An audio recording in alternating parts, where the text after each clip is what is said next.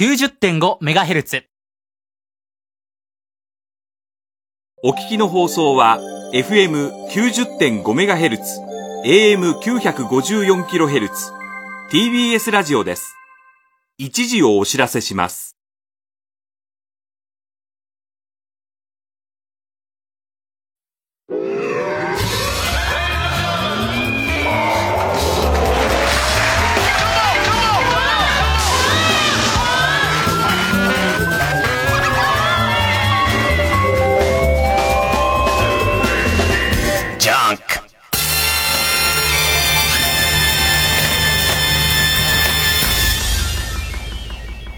今週気づいたこと。新国立競技場が完成してさ、ちょっとお披露目取材みたいのをやってたじゃん。あれ見てて、えー、それ関連のニュースを朝の番組を取り上げてんのに、その時はお首にも出さなかったんだけど、ね。テレビ見てたら多分富士だな。富士の朝の番組で、三宅アナウンサーが取材に行ってるわけ。で、行って、えー、まあ、あのーお披露目だからいろんなところを褒めるじゃん。で、各局まあやってんだけどさ、えーその切り口がさ、木の香りがいいっていう、ね。木の香りってそんな長くする？その、えっと、出来たての頃は木の香りすると思うけど、ね。これって多分さ、そのすごい歴史を重ねていくうちにはおそらくしなくなるところだと思うんだよね。あと、えっ、と、椅子がいろんな色に塗り分けられてると。でいて、これがなんか木漏れ日の感じを表してるみたいのはまあいいんだけど、あと、ガラガラでもそんなに目立たないっていう、その、要するに青一色だったりするとさ、ね、うわ、客入ってないなってわかるけど、そこがいろんな色で塗り分けられてモザイクタイルみたいになってると、えっ、と、えー空席目立たないっていう後ろ向きのやつね。で、で、最後の最後に俺が引っかかってた。俺だけだと思う。俺だけだ。俺が、そ、俺が悪い。俺がもう全部悪い。ごめん。本当に、あの、申し訳ない。ね。で、あのー最後にこれがやりたかったんですよつって、フィールドを三宅アナが、ダッシュすんの。あの、競技場を。うーんと、自分が今の一戸建て、初めて一戸建てに住んだ時に、えーっと、いろいろ、えー、えー後輩の芸人とか 仲間とかが、引っ越しを手伝ってくれたの。ほいでて、それ引っ越しの初日の始まる前の時に、それこそ、なおくんの前に座ってた、ここに座ってた、構成の渡辺くんが手伝ってくれたんだけど、入るなり、うんこがしたいっつって、うんこをしたのね。俺先じゃね？一戸建てだよ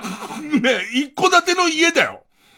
そこの最初のうんこは選ばれし、ものの選ばれしうんこじゃん、絶対に。ね、なのにもかかわらず、普通に、あ、すいません、みたいのでうんこしてんだ。なんか、多分各局、なんか聞いたら各局のレポーターとかも走ってたらしいんだけど、ダメじゃね？いや、わか、松岡修造とか高橋直子が、そのノリで走るのはありだと思うんだけど、なんか三宅さんがお調子乗ってちょっとダッシュしてきますわ。俺だけだけど、ね、そ、そんなことを言うのは俺だけなんだけど、もうその新築の家で最初うんこしたのを渡辺だっての思い出して、すっげえ腹立ってきて、こっち側からしてみたらもう選ばれたうんこをしたいから、ちゃんと計画的に玄米ブランとか食って、ちゃんとしていいうんこをすることで俺のトイレの歴史を始めたいと思ったんだけど、なんか、なんか怪我されたみたいな。あの感じ。まあまあいいや、俺だけなんで、まあおそらくネットニュースは苦言になるんだろう。これはおそらく、おそらく苦言なんだろうな。もういいよ。じゃあ苦言、苦言だよ、苦言だよね。えー、行きましょうか。ね。えー、月曜ジャンク、伊集院光る深夜のバカ力。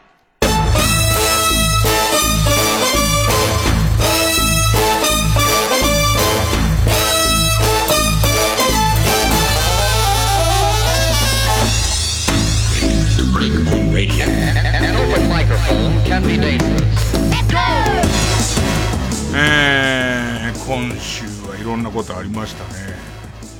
ついに、芸人草野球リーグが、やっと、あ、まあ、正確に言うと残すところ、えー、1試合あるチームもあるんですけども、一応、えー順位確定出まして。で、9球団あるんですけど、でもすごいね。毎週金曜日やってたの。毎週金曜日やってたんだけど、金曜日の午前中が雨っていうのがものすごく多くて、それで順延順延になるうちに、毎年11月の頭には終わってるやつが、まあ、先週っていうか今週なのよ。で、今週も、予報によって違うんだけど、金曜雨の可能性あるのね。で、それ流れると、もう、クリスマスとかに、クリスマスに野球やってんのもうバカだろで、それが一応順位確定、うちはもう全試合消化して、えー、っと、えー、順位確定が出まして。で、これが優勝争いしてるって話してたんですけど、これ今回この9チームのうちの上4チームが団子状態で、下4チームが団子状態っていう、その優勝争いと最下位の押し付け合いみたいな形になっちゃって、この間がばっかり空いちゃったわけ。で、うち、その、ついこの間まで、熾烈な優勝争いをしたんだけど、結果3連敗して、4位っていう、ただね、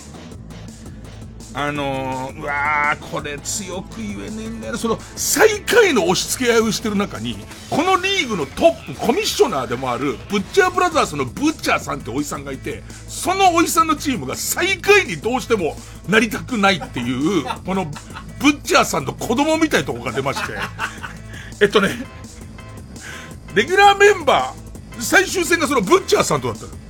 ブッチャーさんのところは勝てば、えー、っと、その、えー、下の4個の団子の一番上ぐらいまで来れるっていう可能性を持ってんだけど、そこでブッチャーさんの悪い癖出ちゃって、まず芸人が2人しかいないのね。で、芸人2人はしょうがないんだけど、そのうち元日本ツーンが4人っていう、元日本ツーンの野球部のおっさんが4人いるのね。ね。で、それも、まあ、しょうがないよ。もう、ブッチャーさんが始めて、ある意味一番年稼が、いろんなその、場所取りから、いろんな、それこそ、ブッチャーさんなぜか、すごいよくわかんだけど、いろんな細かいことやってくれるの。すごい細かいことをやってくれて、草野球のグラウンドの抽選とかもブッチャーさんが行くの。で、あの人の性格が分かってんのね。俺がやりますじゃないの。やってくれてありがとうって言われるのがすごい好きな人だから、もともとは性格のいいおじさんなんだけど、こと勝負事になると、なんか悪いもの出ちゃうの、あのおじさんが。その、日本ツーン、その4人に関しては、もうその人たちもすごい気のいい人だし、なんならつまんない芸人よりもユーモアに溢れてるから、ね、ええまあまあもう馴染んできてんだけど、とうとうとんでもないの入ってきて、またちょっと見覚えのない、その、がたいのいい、いいサードがいるから、あの、若手にさ、あれ何？っていう、ね、あの人何？って聞いたら、えっと、あ、あの人なんか、あの、噂になってたんですけど、あの、元ロッキーズのっていうのね。で、だから、俺漫才でロッキーズっていうのがいると思って聞いたら、違うのよ。コロラドロッキーズの 1A にいたやつなのよ。日本人なんだけど、なんかコロラドロッキーズの 1A の練習生で、打ったよ、ホームラン。びっくりするようなホームラン打ったよ、そりゃ。それももう、なんつうの、もう、悔しくないレベルのホームランって。うちのエースがサイン通りに、ストライクのギリギリストライクからゆっくりボールになっていくかなっていかないかっていう落ちる変化球を、これ、見逃してくれたら、で、うちのキャッチャーも、一人芸人なんだ、バリバリ芸人なんだけど、最近入った旭川龍谷大のやつがいて、こいつが天才的キャッチャーが上手いから、このボールになるかならないかを今見逃す、完全見逃すなっていう。で、彼のキャッチング、キャッチングって難しいんだけど、上手に審判をごまかすような取り方、こいつが上手いんですよ。それをもってすれば見送り三振かなっていうやつを、今から振るの？つって、センターの向こう側にホームランっていう、なんかわかんないけど、もう全員がいいもの見たっていう。なんかいいもん、さすがやっぱロッキーズ、ロッキーズはそうじゃないとっていう感じの。ねえ。なんかすごいことになってくね。あの、来年の芸人リーグすごいことになってくね。あの、そろそろプロも、そろそろプロも入ってくる。うんね、元メジャーとかも入ってくる可能性が、ちょっと出てきたなっていうね。で、あとですね、えー、っと、めちゃめちゃ、こんな俺でも仕事忙しいんですけど、その仕事をいろいろ寄せつつ、またドラクエウォーク行ってきました。ええ、あの、例の、クレイコーって言ってたあの、四国、行ってきました。えええー、正直今体が痛いっす。あの、今日、今朝がずっと仕事してんですけど、正直に言います。体のあちこちが痛いです。えー、まあ、とりあえず行きますかね。曲ですかね。あるから。瞬間瞬間瞬間。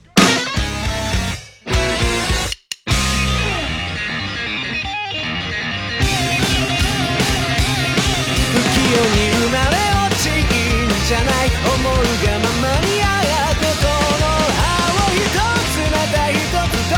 繋いでたら君が見えた。こぼれもんきっとたゆたいながら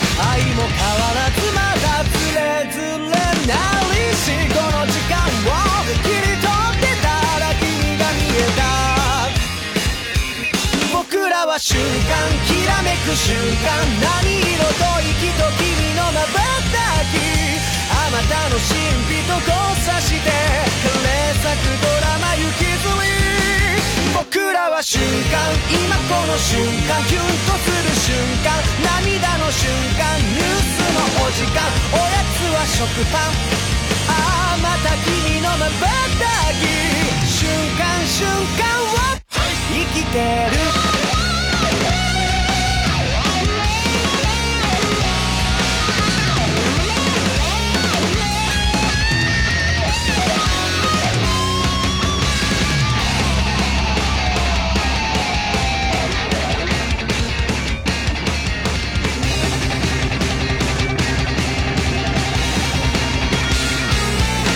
器用に花の舞いいんじゃない思うがままにさ歌いたい一つなた一つと繋いでたら君が見えた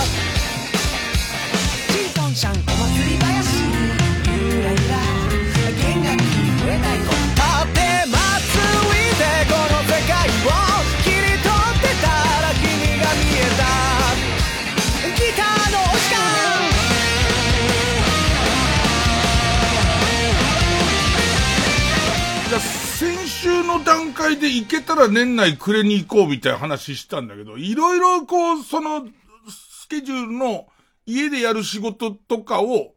家でやる仕事を、愛媛の最西端で、やればいいだけのことだから、今ネット社会なんだから、ね、まあなんとかなるってことが分かると、どうせそんなの家にいたって、やったむしろ原稿なんていうのは、そういう時とか書くんだから。家にいたってどうせ日がない一日、なんか、くだらねえ、こう、ファーストサマーウイカにヒールで金玉踏んでほしいなみたいなのを思ってるうちに、だいたい一日、いや、玉自体じゃないよ。玉と玉の間のくにゅっとした皮のところで本気でじゃないよ。で、あの、最後に、ごめん、シャレにならなかったって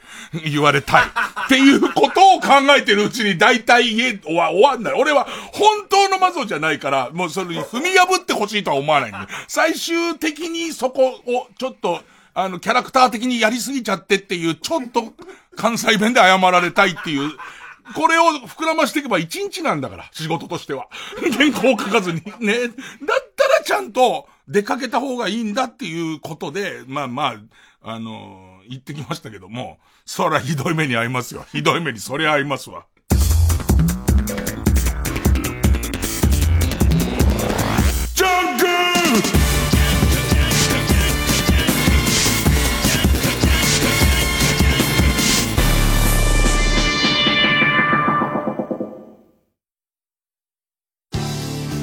TBS ラジオジャンク。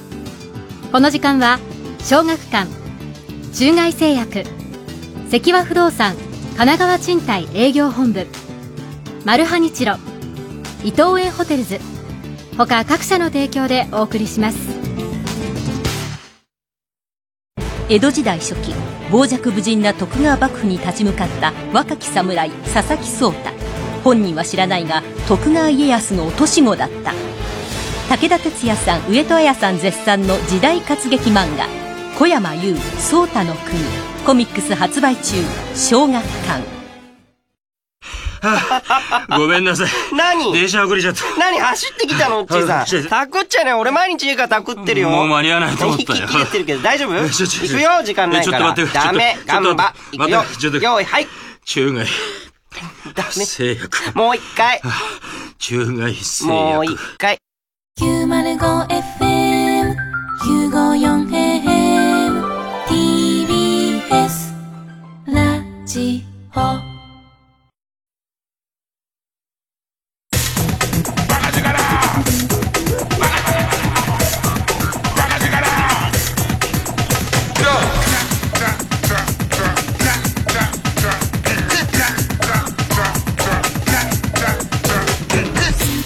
月曜ジャンク一丁院光る深夜のバカ力。まあ先週喋ってたように計画の段階でやばい。やばいっていう。で今まで行った県の中でその都道府県に1個ずつ都道府県に4個ずつあるチェックポイントランドマーク。そのチェックポイントの振り方が愛媛相当やばいんだ。相当やばい上に、前に四国半分行ってる、四国半分行ってる時に、その、高知の左側にある、高知の西側にある、えー、勝間沈下橋っていう、ところ。これを残してんのね、高知も一個。で、これもやばいとこにあるのね。なの、四国って、その、それぞれの県に、飛行機でダイレクトに行ったりする分にはまあまあ行けるんだけども、その横移動とか県と県の間の移動の便がすっごい悪いんだ。でも計画段階でやばいと。で、愛媛は、その、愛媛の最西端の、四国をさ、ハムスターだと思って。四国をハムスターだと思って、で、右側向いて歩いてるハムスターのケツから、何か長いの出てんぞ。長いのがなんかっていう、うわー。寄生虫ってこんな長えのいいんだ。みたいな半島があるんだ。その半島ってか、まあ、まあ、そういう細長いのがあるんだ。ね。あ、でも寄生虫の話ちょっと気持ち悪いから、ハムスターの肛門に綿棒をこう刺すとするじゃんか。そうすると綿棒の、かわいそうなことをするんじゃねえよ。デリケートな動物の直腸に何をいたずらしてんだよ。で、その、えー、っと、あ、死んじゃったかなと思うと、ハムスターは意外に死んだふりがうまいから、死んじゃったと思って、もうしょうがないからって外出すと動き出してたりとかするからね。で、その、綿棒の先っちょに、その、肛門入ってる側じゃねえよ、今の説明だと分かったよね。その、四国の、四国のその、愛媛の、最西端も最西端、その突端のとこにある佐田岬灯台ってとこが一箇所。それと、まあ、えー、高知寄りに下ったとこにある、宇和島城っていう城かな宇和島城っていう城。それと、あと俺、愛媛だから絶対松山城、松山城も入ってるって思い込んでたんだけども、えー、っと、本当は道後温泉。道後温泉っていう。で、さらに、しまなみ海道の、えー、四国側から一番目かな二番目ぐらいの島にある神社っていう、この散らし方ちょっと異常なんだ。でももう、行く前に、交通の便もアクセスも悪いし、今回はこれを一気に全部行くっていうのは諦めて、その、えー、取りにくいその、えー、綿棒の先っぽ、綿棒の先っぽと、えっと、もう一個取り損なったその、勝間沈下橋っていうところ。まあ、この二つを、で、しかも、土曜日、日曜日の二日間しかなくて、いつもは金曜日の昼過ぎから行ってて、一応2泊3日なんだけど、二日しかないから。で、そもそもね、ゆっくり旅をしようっていう。まあまあ、これもさ、後付けなんだけど、まずその空港からバス1時間半乗ったところで、えー、八幡浜ってところから一気に、1日2本、正確には4本なんだけど、どんどんって朝あって、それ夕方どんどんってあるような、そのバスに1時間ぐらい乗るんだけど、その八幡浜ってところですでにバス待ちが1時間半ぐらいあるから、こういうことになるのほぼほぼ、その、アクセスが悪いっていう。で、で、向こう行くと、えー、6時ぐらいまで帰ってくるバスがないわけ。だからもう1日目にできることは、もうそこオンリー、どころか、先週言った通り、このバスの終点から先15キロにわたって、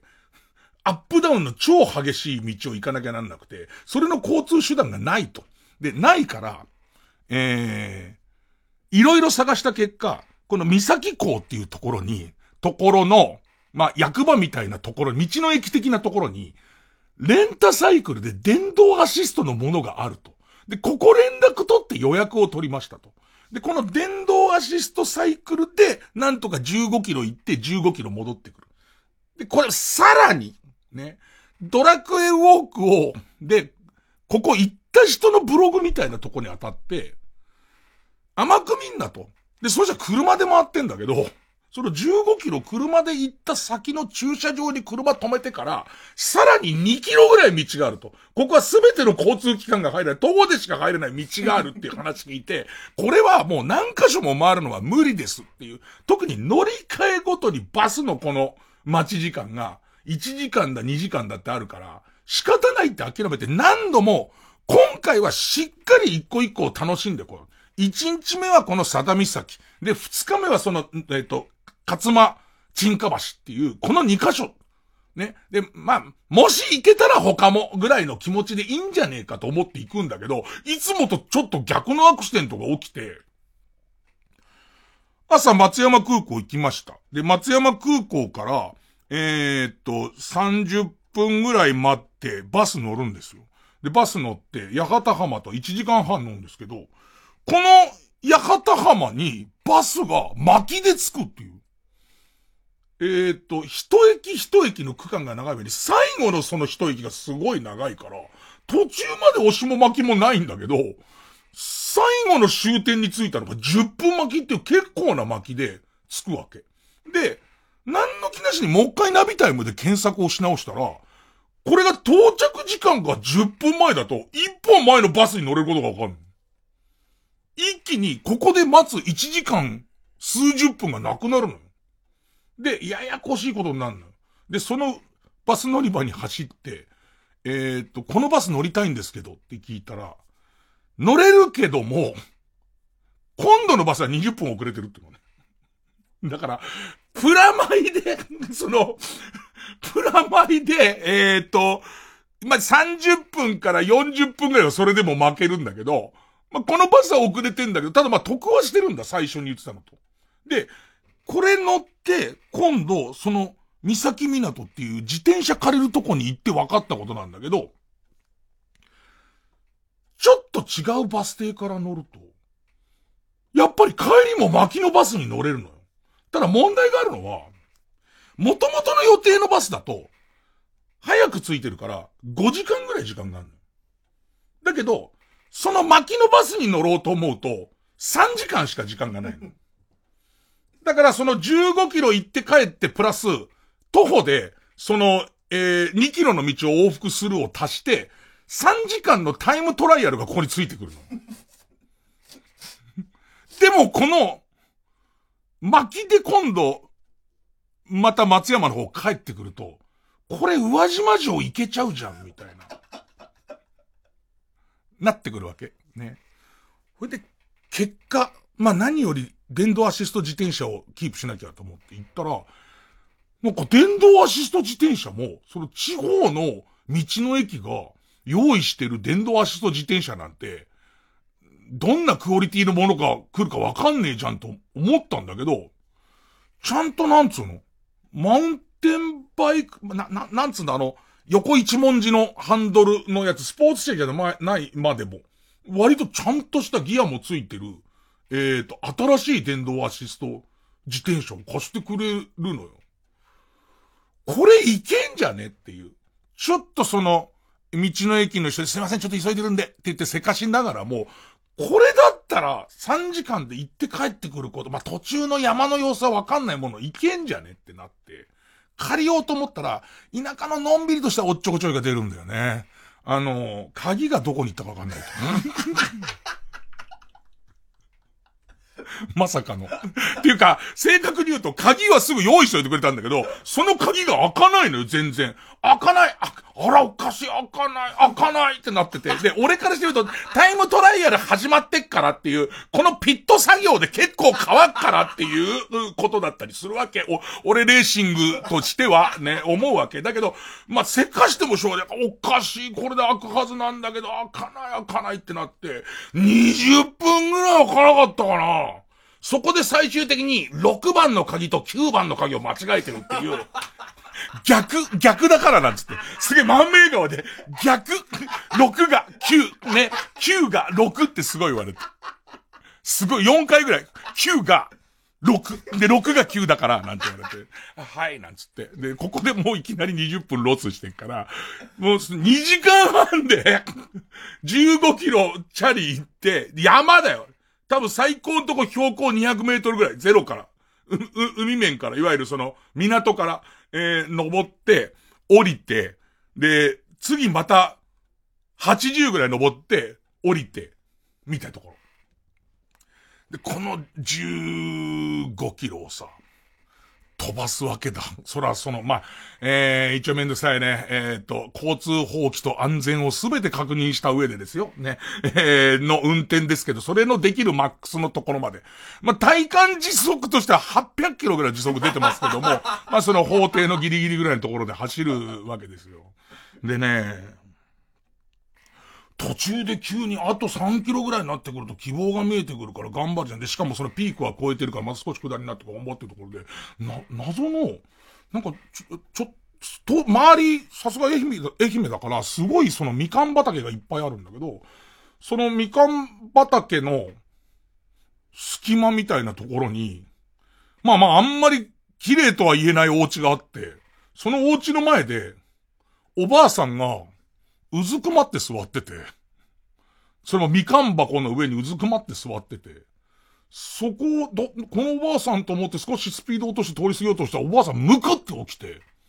みかんどうだって言われて、一個急に、みかんを出されて、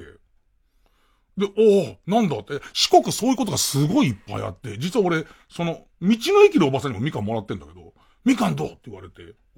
本当にヨボヨボのおばあさんだよ。な、どういう表現がいいかな。えっ、ー、と、投げたらこう描いて戻ってくる感じの。投げ方にはコツがいるけども、投げたら高速が、一旦海に向かって投げたら高速回転しながら戻ってきて片手でキャッチできる感じの おばあさん、おばあさんですよ。それがみかんで、あ、あ、すいません、ありがとうございますつったら、ありがとうじゃないよ。100円って言われて。あ、そ、あ、あ、ってなってたら、いや、この先大変なんだよ、つって、東大行くんだろ？東大行くとなると、多分往復で1時間半ぐらいかかるっていうのね。歩いて。え、それはちょっとタイムトライアル的にはきついけど、本当に喉乾いたところで食べれば、このみかんすごく美味しいから、形は悪いけど、すごく美味しい。要するに、なんつうの？えっと、規格外の間引いたみかんを、そういう旅人に売ってるおばあさんだと思うの。で、多分、ドラクエ的にはこういうおばあさんに親切にしとくと、後のイベントで何か役立つはずじゃん。それで、まして、100円だとうまそうだし。で、100円出してそのみかんか、買って、ポッケ入れて、また走ってくんだけど、そのおばあさんの1時間半かかるっていう情報が、いや、それだと無理だってって、この往復で、早いバスに乗るのはみたいに、ちょっと心も折れつつ、で、えっ、ー、と駐車場まで行きました。15キロ行って。じゃそっから先がどれぐらいかな？デブ二人がすれ違うためには、ちょっと横になんないとダメみたいな。ね、例えば、俺、俺、と同じようなデブが向こうから来ました。俺と同じようなデブが、えっ、ー、と、パンツ一丁で歩いてきましたって時に、えっ、と、そのまますれ違うと肩いっちゃうから横になって、一旦、ユンボダンプのネタをやって、ポチョンつってから向こう行くぐらいの、すれ違いの、すれ違いの感じの道。で、割とうっそうと木が茂ってて、猛烈なアップダウンなの、この道が。で、この猛烈なアップダウンの、えっ、と、まっすぐじゃない、いわゆるの、切り返さないといけないような、鉄道で言うところスイッチバックみたいな形のギザギザの道。これ、急、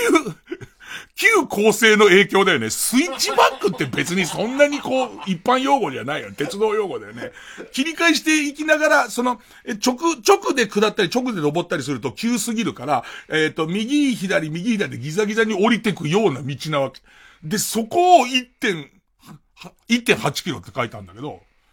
それでも往復40分ぐらいなんだ。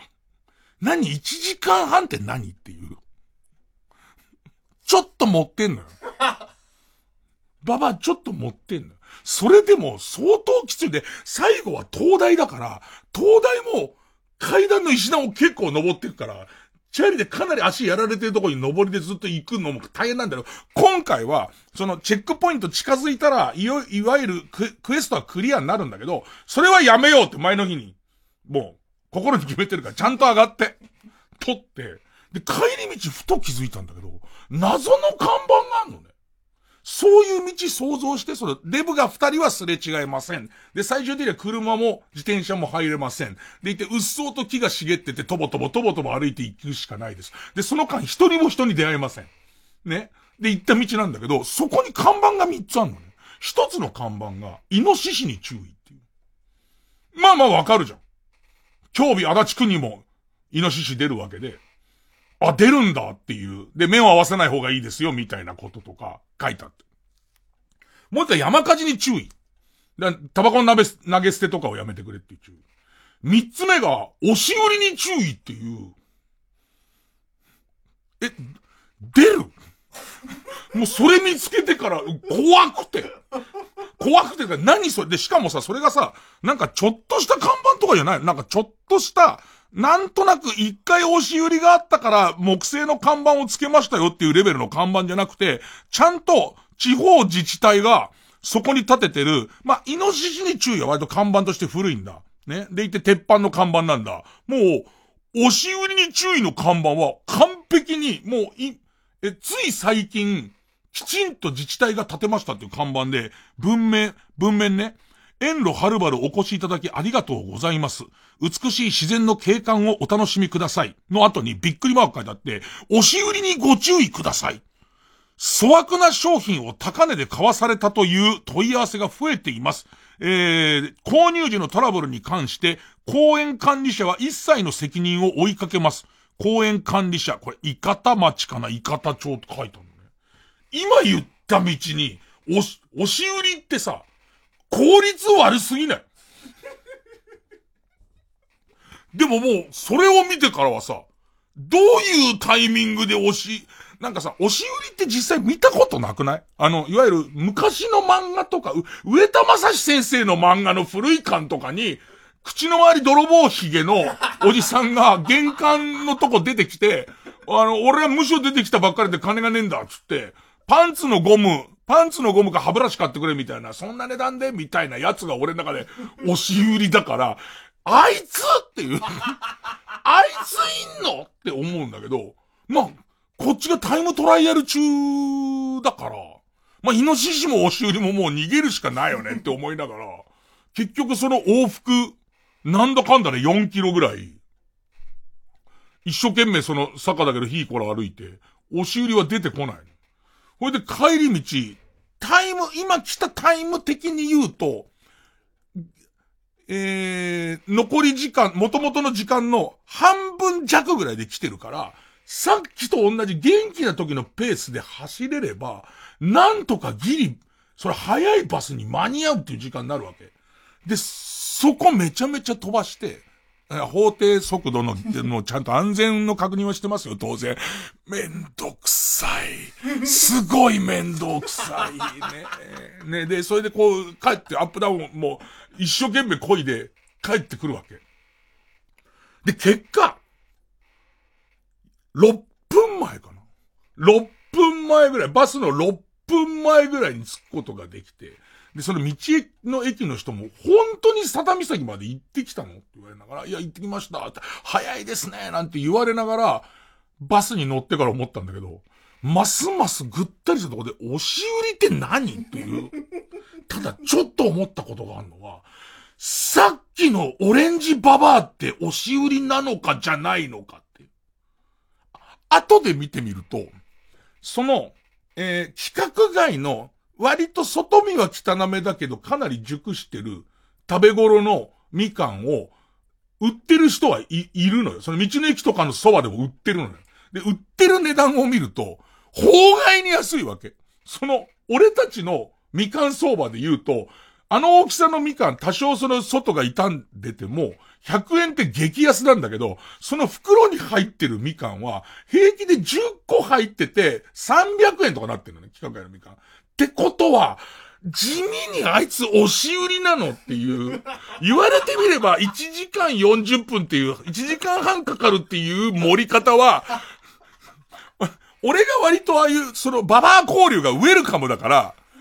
ウェルカムだから割とすんなり買っちゃったからああならなかったけど、未だに謎なのよ。押し売りとは何なんだっていう。そして俺はあのババアに濡れ衣を着せてるのか着せてないのか、やりとりとして、みかん、みかんいるかって言われて、あ、ありがとうございますありがとうございますって言ったら、いや、ありがとうじゃないよ !100 円だよって言われて、で、その後やりとりとしては、ちょっと間があっただけでそのおばあさんは、歩きが1時間半あるんだよって本当はデブが40分で歩けてるのね。言ってるわけ。もしあそこで、そのみかん買う買わないが揉めた時は、あのババアが、急に、私が穏やかに言ってるうちに買えばいいんだよって見たこともない武器を振り回しながらもうなんだか何人もの血を吸ってきたような左手に錆びたナタ、右手にボルネオ島に伝わる何か殺人術の時に使う武器を両手で持ちながら、シャンシャンシャンってになってくる。で、その声の、俺がその後、そいつと戦おうって、俺の方も持ってるまた、あの武器を出して、戦おうってなったら、指笛を鳴らして、8人のババアがそれぞれ変わった武器を持ってくるみたいなパターンだったのかもしれないんだけど、今のところ、押し、押し売り、押し売りって感じでもないんだけどね。謎、謎です。すごい謎。すごい謎。もし、俺が妄想で変なことになってんなら、ババアごめん。本当オレンジはうまかったんだよ。オレンジはまあうまかったんだよ。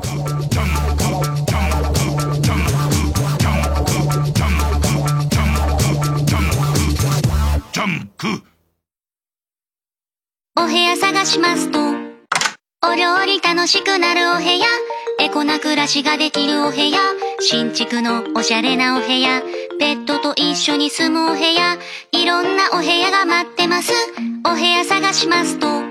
いい部屋探すならマストウェブへ。関和不動産ネットワーク。大王イイカの魔の手は魚だけでなく豚にまで及ぼうとしていた。イカスミで養豚場を汚されてたまるものかマルクカニッチーロ決死の覚悟次回パイレーツマルクカニッチーロ豚さんの清潔さは命に変えても守り抜く。俺は夜勤も大丈夫です。マルハニチロガルンデリアのメイリアです。徳です。TBS ラジオ主催ガルンデリア10スアニバーサリーステラケールツアー2020スタートレイルが1月25日土曜日に昭和女子大学人見記念講堂で開催。ガルンデリア結成10周年となるアニバーサリーイヤーがいよいよ始まります詳しくは TBS ラジオイベントページまで。お待ちしてます。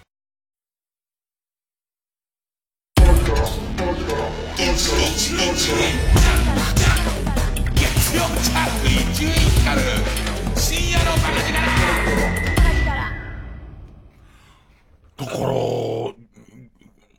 の、あそこで、いや、東京の人間からしたらさ、一応その規格外で、確かに外は汚れてたやつ傷だらけなんだけど、で、もっと言うと食べると、あ、これ、いつも食べてるのは、ハエンだなっていう、これギリだなっていう、おそらく、もうちょっと行くとカビ臭い匂いしてくんじゃねえかギリ感はあるんだ。でも、東京の人間からしたら、100円だろこれっていう値段なの。ただ地元の値段からするとおそらくその規格外のギリのみかんが、まあオレンジが、100円はかなりぼったくりなのかとは思うんだよね。だから今思えば怖いもの見たさで、いらないよそんな高いからつって言って、俺がじゃあもう、とにかく俺タイムトライアルだから急いでんだからつって。ババじゃあなシャンシャンシャンつったら、しばらくしてからドコドドコドドコドドコドつって、巨大なイノシシにまたがったババアが、もう、手製の、木筒で作った手製のオレンジ砲に、オレンジをどんどん詰めては、正確に俺にバーンバーンつって、で、しかも気絶した俺のポッケから財布を取りですよ。そこの山に火を放ちですよ。あんたのせいの山火事だよバカバカバカバカバカバカって、帰ってってたもう押し売りじゃないよね。そしたらもうもはやそのババアは押し売りですらないけどね。もう妖怪だけどね、そうなっていくとね。いや、ど、ほんとなんだよな謎なんだよなほいでまたさ、工事魔王して、逆にすごいうまくいってんのよ。その10分巻きの、10分巻きの20分押しのタイムトライアル成功みたいな。で、その、よくありがちな、レンタサイクルがゆえの、えー、バッテリーの老化とかも全然ないの。もう完璧な、お、あの、自転車の状態だし、んで、相変わらず四国いい人ばかり説で来るんだけど、工事魔王子というか、俺、それが巻いちゃったおかげでもともと行く予定じゃなかった、その宇和島城っていうとこもクリアできた上に、その次の日に一からやろうと思ってた、えー、その勝間沈下橋っていうところの近くまで行ってから、かなり近くまで行って、そこでビジネスホテルを、に泊まることができる。で、これも偶然、えー、中村っていうその勝間沈下橋のそばの、まあ、唯一栄えてる駅なんだけど、そこが例のじゃらんでも、あの、今夜一人でビジネスホテル泊まれますっていうのがあって、行けるってことになっちゃって、再び急ぎ出しちゃうのね。その、再び急ぎ出したタイミングで俺、メガネをバスの中になくしちゃって、老眼鏡を。なくしちゃって、正直言いますけど、僕の旅の相棒は、基本的にはナビタイムなんですよ。ナビタイムなんです。ね。で、そのナビタイムとの間を、えー、うまく、こう埋めてくれてるのが僕老眼鏡なんですけど、これがね、翌日ここでメガネをなくしたことがね、結構効いてくんですよ。なんか、なんでしょうね。超有名トリオコントのお天気さんって言いますけど、大体お天気ののりくんとゴーくんは、口を開けばエバトいらねえんじゃねえかっていう。もともと、もともとのコンビは、コンビじゃないからな、エバトって言うんですけども、意外にエバトいるんですね。えー、もう何度ももうエバトいいんじゃねえかって話は聞いてんですけども、いや、エバトは絶対いた方がいいっていう、ね。で、えー、っと、朝日企画に移るときもエバト置いてかねえんじゃねえかと思ったんですけども、このメガネっていうのが意外に目立たないんですけど、うん、ね、いるんだってことがわかるのは、その中村ってとこ行くわけ。で、と、終電、あ、そう、すげえこと起きたんだ。中村っていうところも、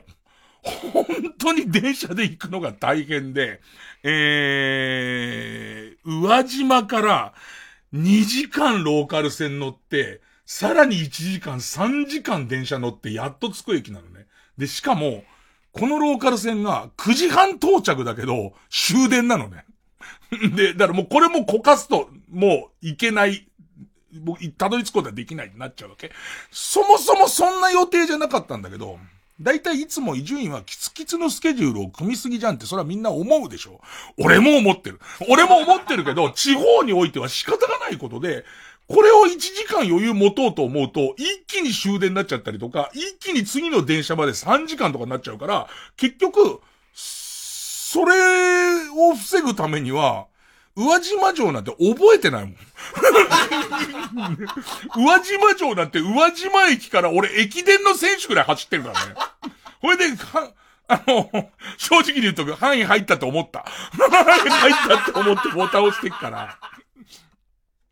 で、まあ、行くんだよ。びっくりすること、田舎ならではって、まあ、都会でも起こるけど、のどかだなと思うのは、要は、そんなローカル線の終電なんて、おそらく地元の人か、よっぽどの電車マニアの乗るもんだと思うの。俺みたいに謎の理由で乗ってる人いないわけ。そしたらね、もうその日ヘトヘトだから自転車乗ってる、その宇和島の街を走ってるとかあるから、ヘトヘトでこうやってその、終電乗ったら、自分の行く方向とは逆の、その、電車のアナウンスが、どこどこ行きに、お乗りいただきましてありがとうございますって聞こえてくるわけ。やってもうたーってなんで次は何々って言ってる間に最初の駅の区間短いから、もう俺自分のやってもうたを信じられなくて、すべてが終わったっていう感じになって、呆然とした間にどんどん駅が過ぎてくんだけど、ナビタイムに一応相談するわけ。ナビタイムに相談すると確かに俺が行こうと思ってる駅名とは違う駅名なわけ全部。ただ問題は、アナウンスされる駅名は違うのに、ナビタイムの GPS は元々のその路線の上を辿ってるわけ。要は、あの、次の駅のアナウンスのテープを間違えて流しちゃってるなのに、乗ってる人は当たり前にも景色とかそれ体感でわかることだから、何にも気にしてないっていう。ずーっと。で、ワンマン、電車ワンマンだから、その運転手さんに一応その電車の中でお金払ったりとかするようなあのタイプだから無人駅多いんで、運転手さんに、あの、これは何、何行きですか？って聞いたら、まあそ、そもそも乗ろうと思って久保川行きですよ、つって、た、多分これアナウンスが全然違うやつ流れてるんですけど、つったら、ははは、うっかりつって、それぐらいの感じなんだけどさ、旅先でそれあったら怖くない？旅先で終電で、それ言われるのすごい怖くない？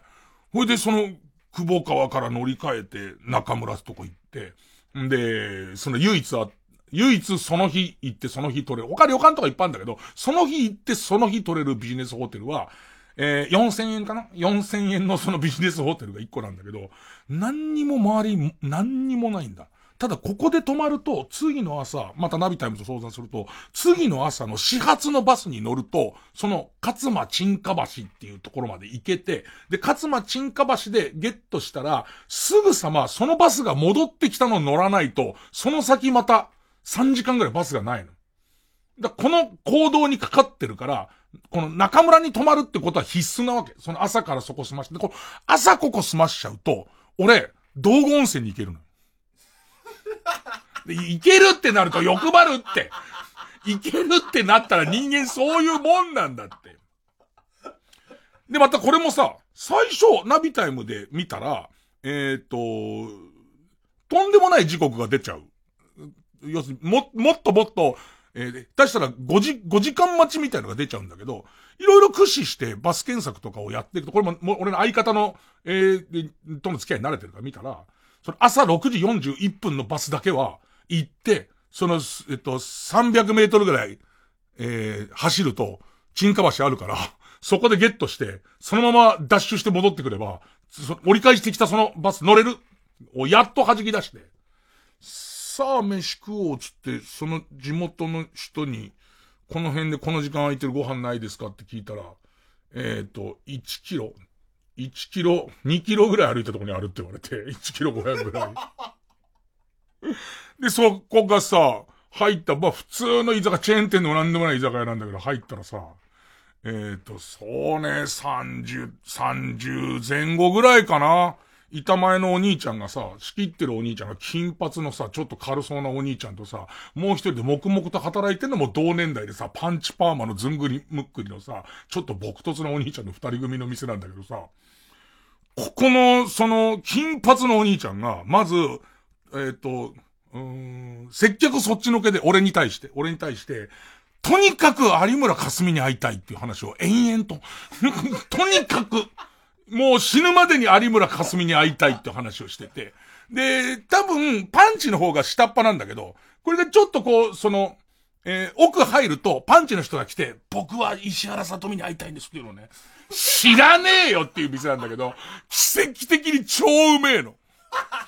超うめえ。何もかもうまい。本当に地元の人しか来てない居酒屋なんだけど、この、なん、多分ね、M13 回戦ぐらいまではいけるコンビだと思うんだけど、このコンビが、いい大人ですよ。その、アラサーで、もう最終的には俺も結構話弾んで、で、しかも最初、仕事ですかって言われて、仕事ですって言われて、俺が一応タレントだってこと気づいてないところから入り、で、その、金髪の兄ちゃんは知らないんだけど、こんなとこまで何の仕事ですかって言われたから、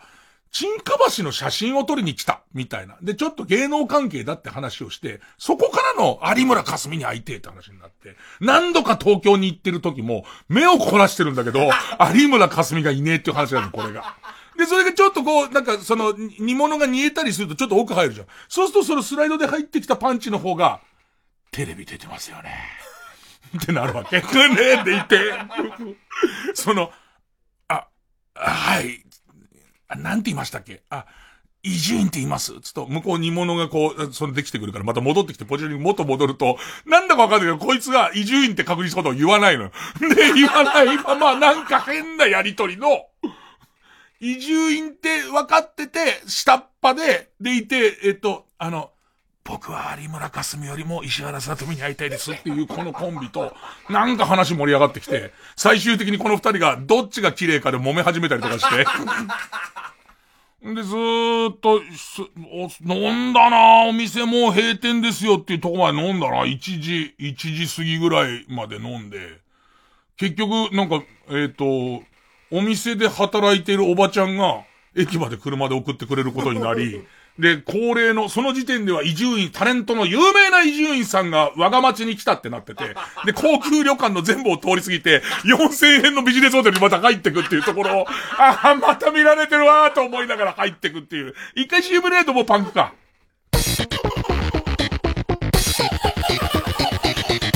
月曜ジャンク、伊集院光る深夜のバカ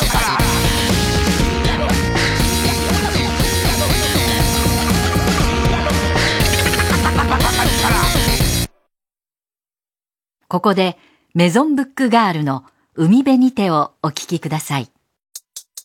海の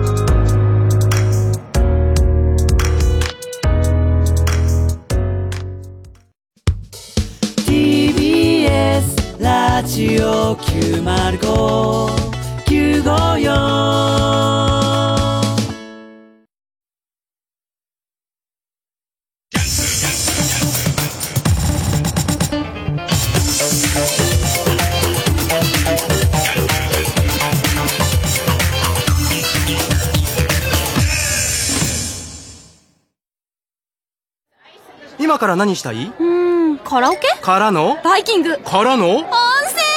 それ全部叶えられるよ。え？本当に？全部込みで学生一泊税別5800円から。いい湯加減旅加減伊藤園ホテルズ。詳しくはウェブで。TBS ラジオ主催 The アルフィー 45th アニバーサリーベストヒットアルフィーファイナル2019冬のラン。Battle Starship Alfee Third。12月25日水曜26日木曜国立代々木競技場第一体育館で開催。チケット好評販売中。お問い合わせはソーゴー東京0334059999 0334059999まで。TBS ラジオジャンク。この時間は小学館中外製薬関和不動産神奈川賃貸営業本部マルハニチロ伊藤園ホテルズ。他各社の提供でお送りしました。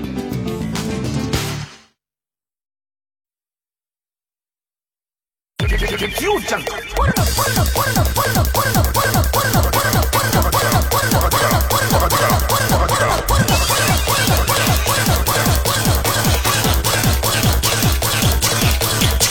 伊集院光る深夜のバカ力。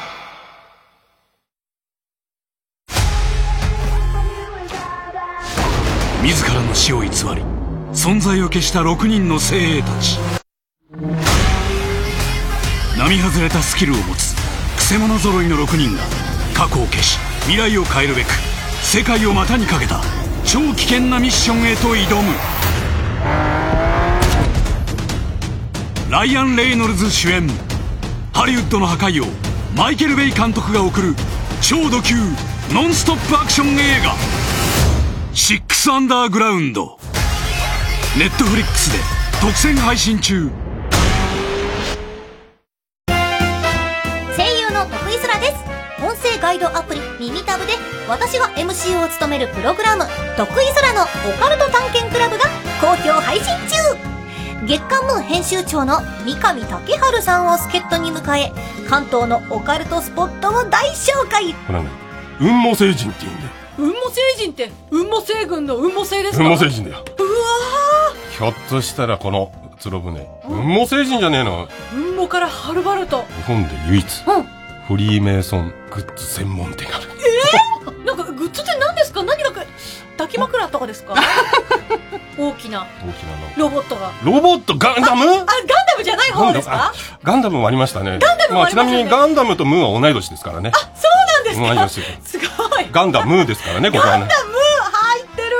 音声ガイドアプリ耳タブは誰でも簡単にダウンロードできますのでぜひ聞いてくださいね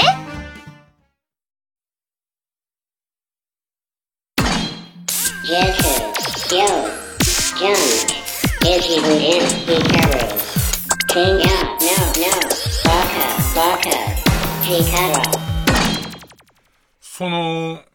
茶髪とパンチ。茶髪と、茶髪とパンチってコンビ名なんですけど、そのコンビのお店が本当に美味しくて、で、その、なんつうのかな、全然観光客相手のお店じゃないんだけど、高知でカツオ、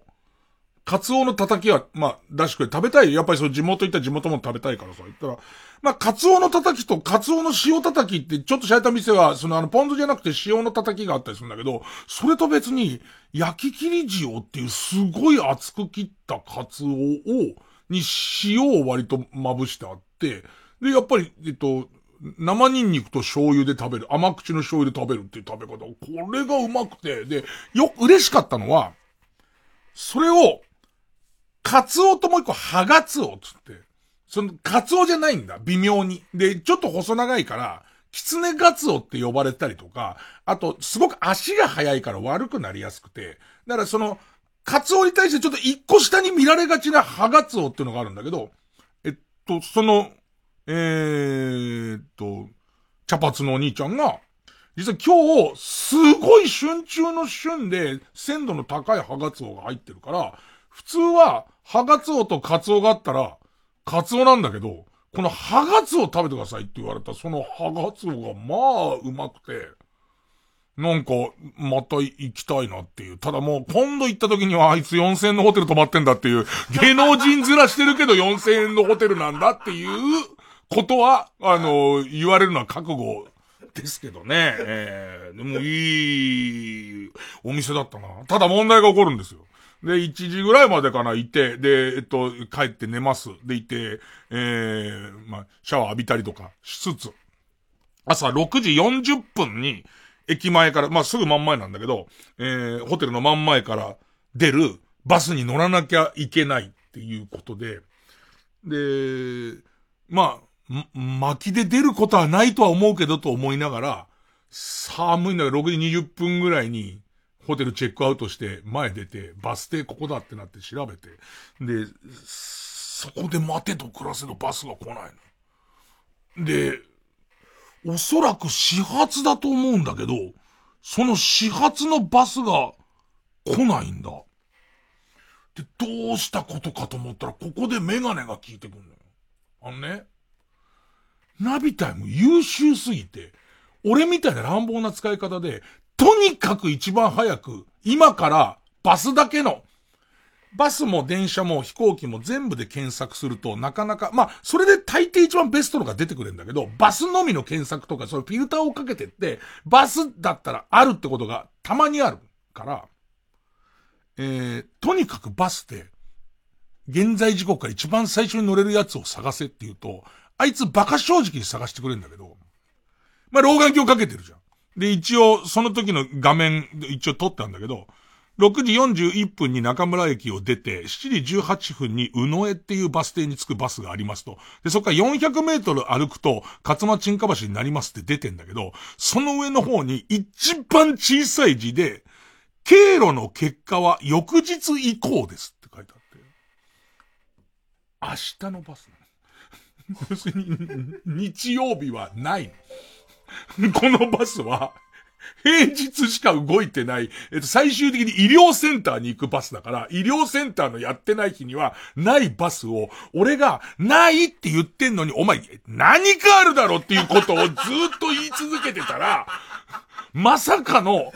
月曜日の朝一のバスをこいつ案内してるの。バスはないの。日曜日。で、17キロ。17キロ。で、ここに関してはもう迷いに迷ったんだけど、駅前に一応待機してたタクシー、もう乗りましたよ。で、往復でいくらしたかな？往復でいった8000円ぐらいしましたね。8000、往復、8000円なんで、向こうの人も驚いてるの。とにかく、沈下橋まで行ってほしいっていうね。朝一で沈下橋まで行ってほしいはわかんだけど、沈下橋まで行ったら、すぐ U ターンしてここ戻ってほしいっていう客が、まあ謎なんだ。まあ謎なんだ。で、その、沈下橋っていうのも、なんつったらいいのかな。要は昔その四万十川に、すごい立派な橋を建てる、建てることはできないが、技術的にも多分お金的にもきついんでしょう。できないから、水面から2、3メートルしか離れてない、でいて、こう、割と、橋桁とかの間隔が割とこう少ない、な、なんていうの？まばらで、簡易的な橋を作りましたと。ね。で、道幅もすごく少ない。で、これは、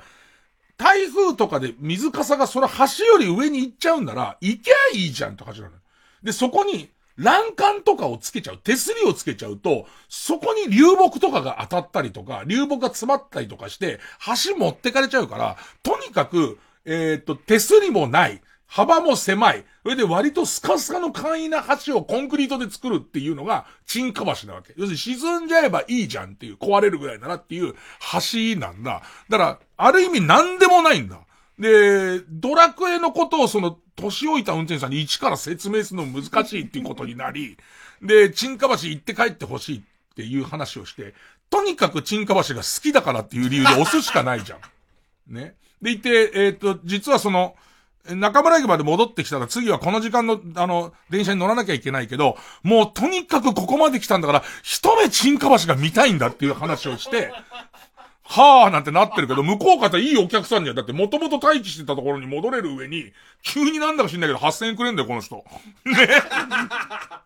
えー、明日だったら100円で行けるところ。ほいで、沈下橋行くんだ。で、またこのさ、沈下橋って、そう、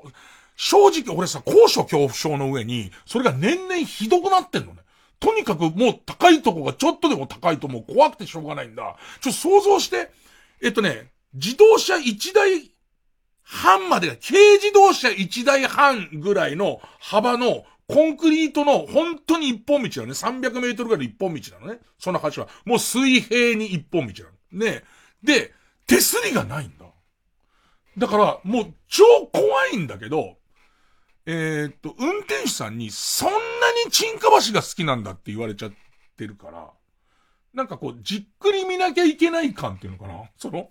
端っこ止めて、じゃあちょっと行ってきますって言うんだけど、別に、あの、戻るのには余裕があるから、ゆっくり写真撮ってきていいよみたいな話になっちゃうと、手前まで行ってドラクエキャッチしましたで、ちょっとすまない感じになっちゃうから、その沈下橋を、まあ真ん中ぐらいまでは渡らなきゃ、なんかこう、楽しんだ感ないじゃん。ね。なんか、ね。ほいでこう、その沈下橋を作った人の知恵の話とかもすごい教えてくれてるから、で、その何年ぐらいまであってこうでみたいな教えてくれてるから、行くんだけどさ、行くとさ、朝だからさ、多分用事のある、バスがねえから自家用で出てくるんだと思うんだけどさ、沈下橋の向こう側からさ、車来んだよ。で、そうするとさ、向こうの人は慣れてるから、端っこ寄りゃいいじゃんっていう。要するにギリまで端っこ寄ったら、そこ通れっから。ってか、びっくりするぐらい端っこ通るんだ、この運転手さん。もう慣れっこだから。めちゃめちゃ怖いと思うんだけど、でもこっち側端っこ行くの高所恐怖症で怖いから、結局、三分の一まで来てたのに、ダッシュで戻るっていう、あのー、スタンドバイミーのデブわかる？スタンドバイ、バイミーのデブが向こうから記者来た時の感じわかるじゃん。あの感じで戻ってくんだ。で、そうするとさ、首かしげながらさ、なんでって思う。だって向こうは慣れてっから、端っこでただ立ってりゃいいじゃんってこっちが端っこ走るからってなんだけど、怖えわけ。でも一応さ、途中で戻ってきてさ、で、しかもそのまま戻ってきちゃうとさ、なんかかっこ悪いとこ見られてまだホットなまま行っちゃうからさ、また行くじゃん。また来んだよ、その車が。それをまたスタンドバイミーみたいにまた戻ってくるんだ。で、やっと新川橋写真撮りの、えー、チェックシーの、えー、タクシー戻ってきて、で、えっと、じゃあ戻ってくださいって言ったら、あ、まだ結構時間あるから、新川橋ってこの近くだけでも4種類あるっていうのね。次々と新川橋に連れてくれるんだよね。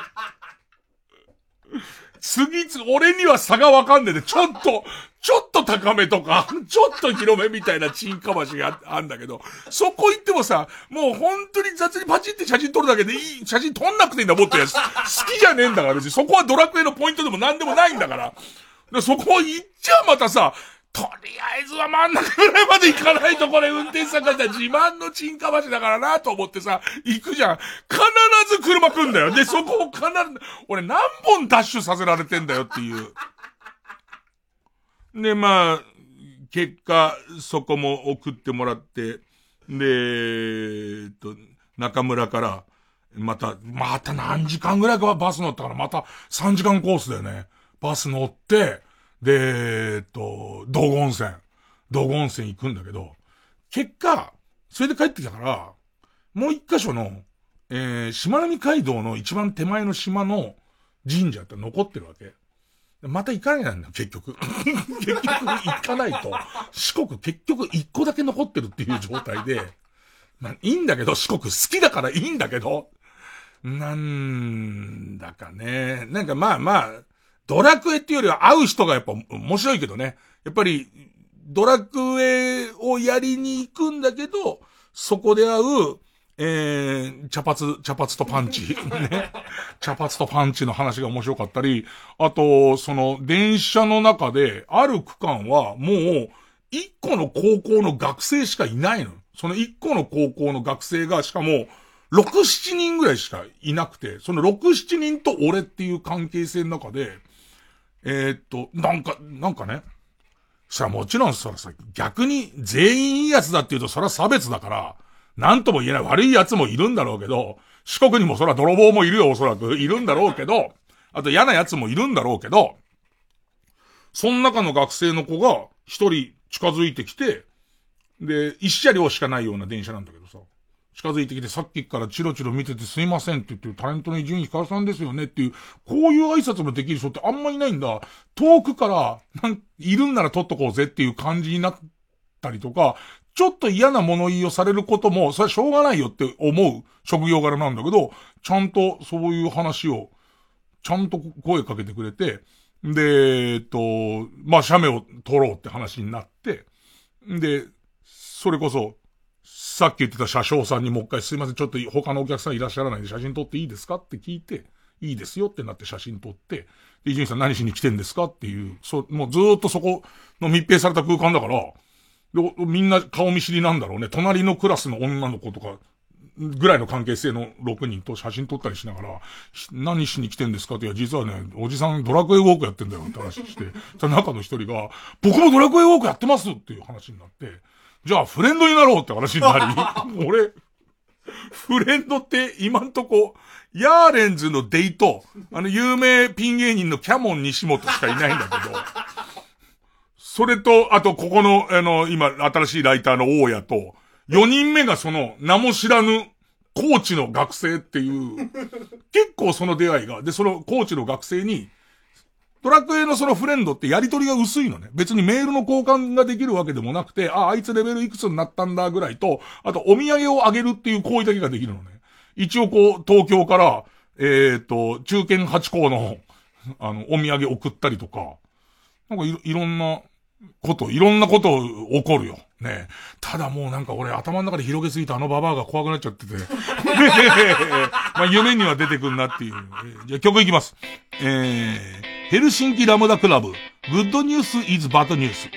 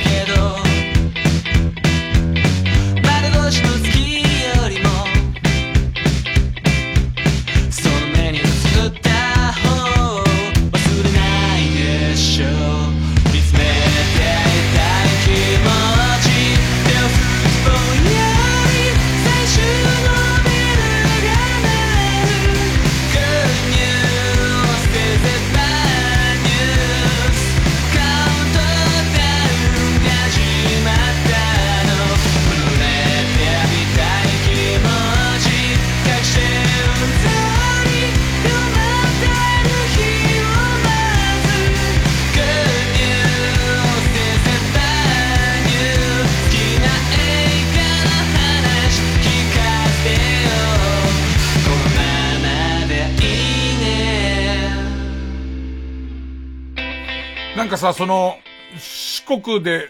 あんま嫌な思いしたことない。基本的にはベース世の中なんて嫌な思いでできてると思ってるから。ね、ベース嫌な思いでできてるから、ちょっといいことがあったりとか、嫌な思いをしなかっただけでも、えー、儲けたって思うようにしてますけど、その、四国がいいとこだなって思う、思うことの、えーっと、理由がちょっと見えるのに、なんかちょっと俺あれ、お遍路さん文化ってのがあるような気がするのね。お遍路さんで困ってる人を助けてあげるみたいなことが、多分、その全体的に根付いてんじゃねえかなっていうのを思ってんだけど、とある駅のベンチに張り紙がしてあるのね。で、その張り紙が、東京ではあまり見ない張り紙だなって思うんだけど、えーベンチご利用のお客様に、で、俺のイメージは寝るなって書いてあったりとかが、基本的には東京のベンチ多いんだけど、日中は気温がかなり高くなりますので、えー鉄道をご利用にならなくても、駅、待合室などをお使いいただき、熱中症には十分ご注意ください。で、その、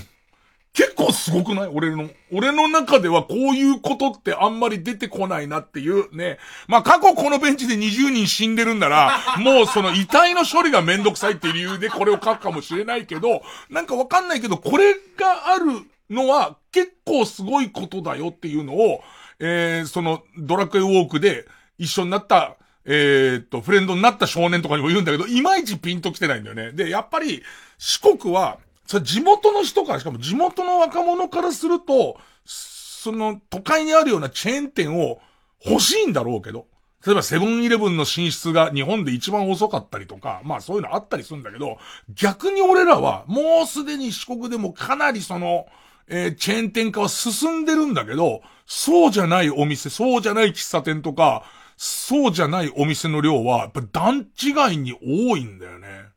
で、その、すくもっていうとこの駅前の喫茶店もさ、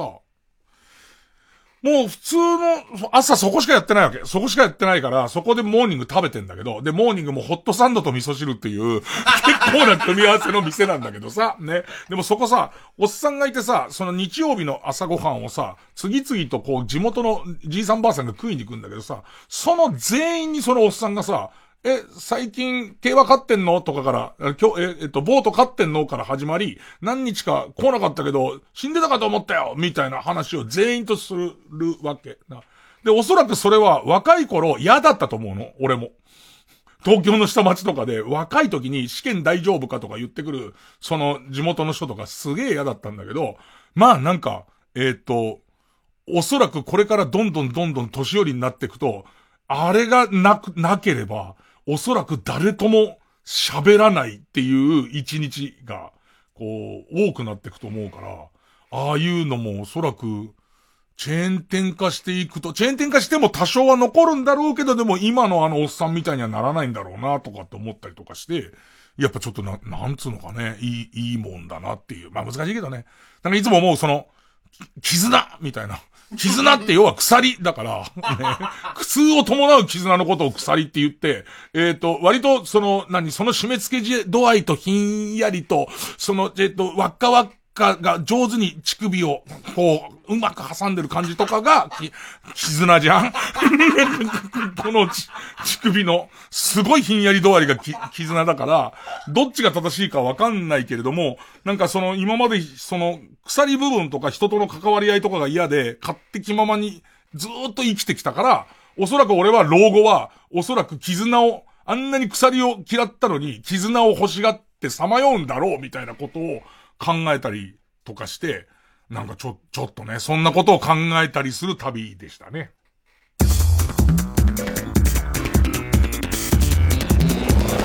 ジャンク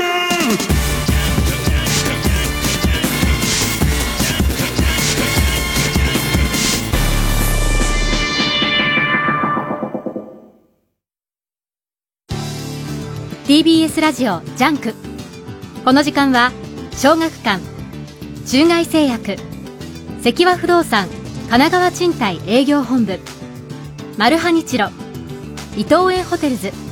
他各社の提供でお送りします。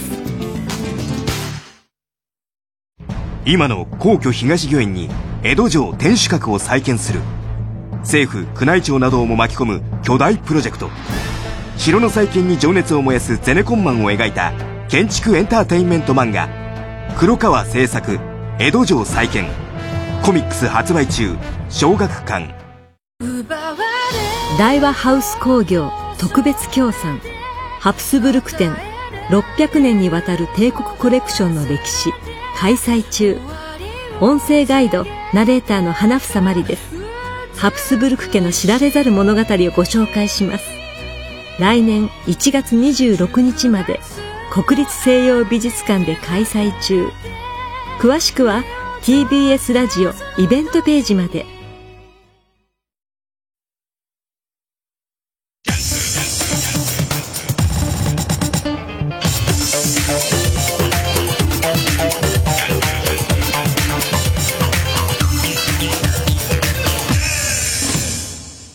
新勝ち抜きカルタ合戦会。あいつの頭はあいうえおさあ、えー番組オリジナルのカルタを作ろうという新勝ち抜きカルタ合戦会です、えーこのコーナー毎回2つのテーマのカルタが戦って生放送で番組を聞いている皆さんからのメール投票で勝敗を決めます、えー対戦するのは前の週に勝ち抜いてきたカルタと、えー現在たくさんのテーマを同時に募集しています。予選ブロックの中で一番盛り上がっているチャレンジャーのカルタです、えー勝つごとにあ行のカルタは家行に家行は作業と進んで負けると、えー予選ブロックに戻ります、えー和行まで勝ち抜けばカルタは完成でゴールインです同じ場所で3連敗するとテーマは消えてしまいますさあ、えー今週の対戦カードは、えーまずは現在勝ち抜き中です。えーネット通販等で購入したアイテムのクソみたいな、えー感想や、レビューサイトに寄せられたどうしようもないコメントがテーマの、星一つクソレビューカルタ。えー結構難易度高いカルタ。書くのに、すごいこう、力を使うカルタだと思うんですけど、もう野行まで来ましたね。まあ、野行はやゆよで文字が3文字になる分ちょっと難所なんですが、えー、対する予選ブロックから登場のカルタは、目覚ましテレビの占いコーナーで、サソリ座が12位の時に書かれている言葉がテーマの、今日のサソリ座12位カルタです。えー、ちょっと間空きましたね。6週ぶりです。えー、今週は家業です。ほいで行きますかね。え、まずはこちらから。星一つ、それ病カルタ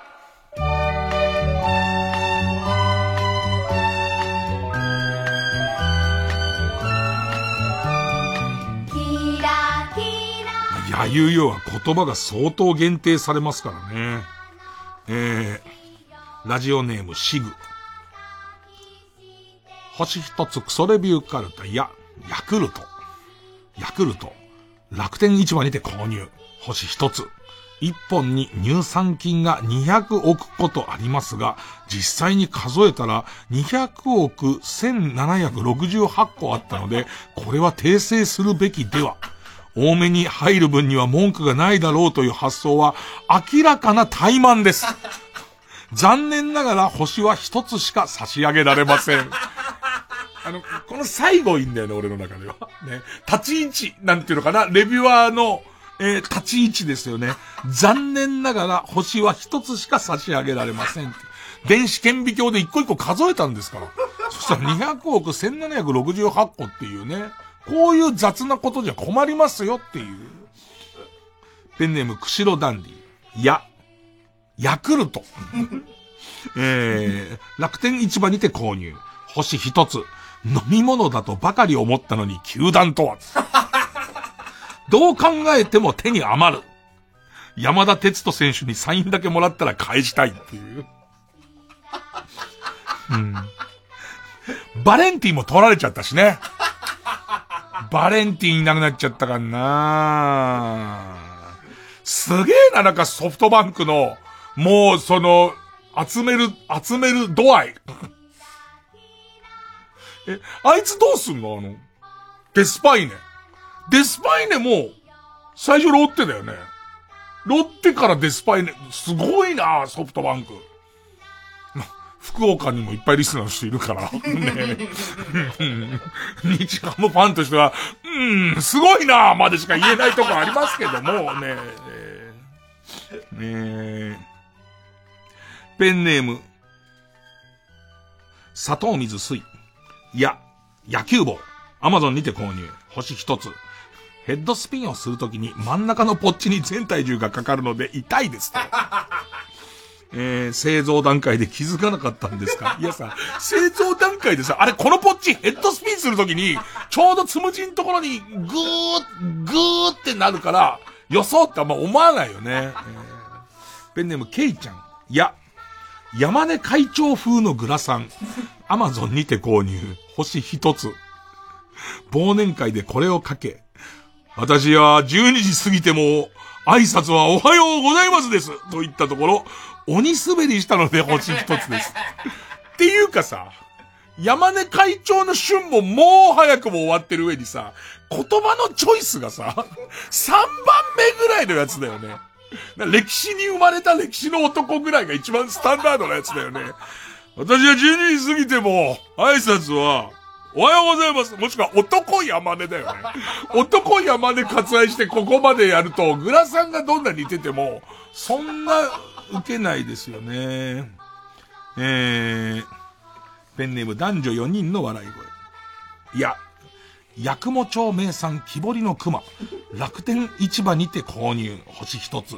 タミヤカラーの赤と黄色で塗装して、ゆずくんの演技終わりにスケートリンクに投げようとしたら、手からすっぽ抜けて、前の席に座っていた観客の脳天を直撃してしまい、傷害容疑でイタリア当局に拘束されています。ゆずくんは勝てなかったし、最悪です。うーん。でもなんか、本当思うんだけどさ、その、あの熊は、全盛期で腐るもんじゃないじゃん。腐るもんじゃないから、一度、こう、世に放たれたあの木彫りの熊は結構な数残ってるはずなんだよね。集めてえなすげえ集めてえな絶対、あのー、ハードオフじゃねああいうあんじゃん。ああいうお店の片隅に、すげえ安くいっぱい置いてあると思うんだよね。あー、あれがものすごい、あれでできてる家とかみたいな。ね、あれで、うわ、これって遠くから見たら、遠くから見たら模様だったけど、近く見たら全部熊を上手に組み合わせてできてんじゃんっていう。あれってでも、全部手彫りだよね。今後 3D プリンターみたいになってくのかな？今後、いらねえんだって、だからもう、もう今ある在庫をなんとかしたいのに、3D プリンターで増やしてどうすんだっつうの。えー、ペンネーム猫股のまたり、や、やぶさめセット。アマゾンで購入。星一つ。お家で手軽にやぶさめができると購入してみるも、セットに入っていた馬がリビングで大暴れ。たまたま実家から送られてきていた大量の人参で、今は一時的に落ち着いているが、次に暴れ出したら、やぶさめセットに入っている弓で馬をいるしかない。かわいそう。かわいそう、星一つ。ねペンネーム大自然守る。いや、山本水木写真集。アマゾンにて購入。星一つ。写真を夢中で舐めていたら穴が開きました。普通写真集は舐めるものなので、せめて胸、股間、足の小指部分は舐めても大丈夫なよう、撥水加工をするべきでは。さりげなく性癖入ったよね。足の小指。えー、えー、星一つクソレビューカルタ。ペンネーム何ピンジン、ヤギ。楽天市場にて購入。星一つ。家の中にあるコンセントが充電器やらか電化製品で埋まっていて余裕がないため、シュレッダーを諦めてヤギを飼うことにしたのですが、餌代もかかるし、ホチキスを食うと死ぬし、何よりも臭い。雑誌をね、丸でシュレッドしてほしいんだけどね。ホチキスを食うと、胃とかが破れて死ぬかもしれませんがね。あとね、目が怖い。ヤギは本当に目が怖い。尋常じゃない目してますからね。普通動物の目ってどの動物もそこそこ可愛いですけどね。ヤギだけ超怖いですよね。ペンネーム、けっこ、けこちの旦那、や、ヤクミツル変身セット。アマゾンにて購入。薬さんに、あ、星一つ。薬さんに憧れて、帽子とメガネとつけひげセットが、つけひげがセットになったこちらの商品を購入。ワクワクして変装したのですが、どっからどう見てもジョニー・デップにしか見えません。困ります。ねジョニー・デップになりたきゃデップセットの方買ってますからね。あれ、セットにカツラが入ってないぞ。ねえ。カツラありきのじゃないとね。えー、えー、ペンネームそろそろ旧姓中山。ゆ、指サック。アマゾンにて購入。星一つ。乳首にはめて、乳首が変に長くて抜けない AV 女優のモノマネをしたのですが。たまにいるよね。違和感、違和感が、なんつうの。俺は、やっぱりおっさんになってくると、すごい単体女優のすごい綺麗な人いるじゃんか。ちょ、ちょっと綺麗すぎるっていう、ね。なんつったらいいのかな。もう、もはや、そ、な、 Matt アプローチ。ねえと、 Matt アプローチ感のある人いるじゃないですか。で、ああいう人のパーフェクトな人よりは、ちょっと、ちょっと乳首長めでいいす。いいんですけど、それにしてもっていう、の、モノマネをしたのですが、片乳首にしか指サックをはめていなかったせいで、職場の方々にドン引きされてしまいました。ちゃんとセット売りにしてくれれば、こんなことにはならなかったのにっていう。うん。えー、ペンネーム、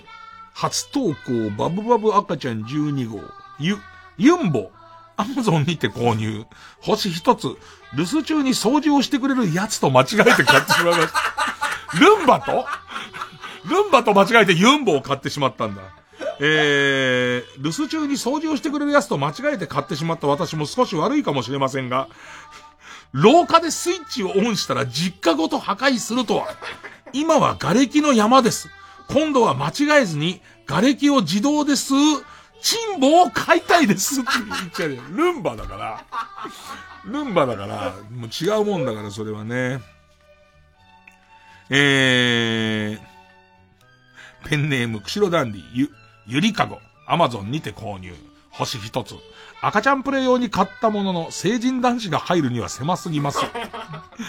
身長175センチの赤ちゃん用も販売してもらいたいです。うんペンネーム、モラトリアムギャ、ギャラガー。モラトリアムギャラガー。よ、洋楽ベストヒッツ。アマゾンにて購入。星一つ。収録曲、アーティストを確認せずにこの CD を買ったら驚きました。ビートルズ？クイーン？全然テレビで見たこともない名前のバンドばかりです。そんなわけのわからないやつではなく、クリス・ハートやジェロみたいな、有名アーティストの洋楽が聞きたいです。そうなんですよ。ねえ。聞いても一度も見たことないですもん。ビートルズとかクイーンとか。であとはクリス・ハートとかジェロとか、ちょっと古いところではアン・ルイスあたりの、いわゆる、有名洋楽アーティストの人を入れてくれないと、わかんないですからね。そこなんですよね。知らないもん、カタカナのグループ名で、クイーンなんて。太陽とシスコムーンは知ってますけど、まあ、正確には T&C ボンバーですけども、ね、えー、ペンネームボールペン返して、よ、吉田松陰のサイン入りチェキ、ヤフオクにて落札、星一つ、非常に悪い出品者です。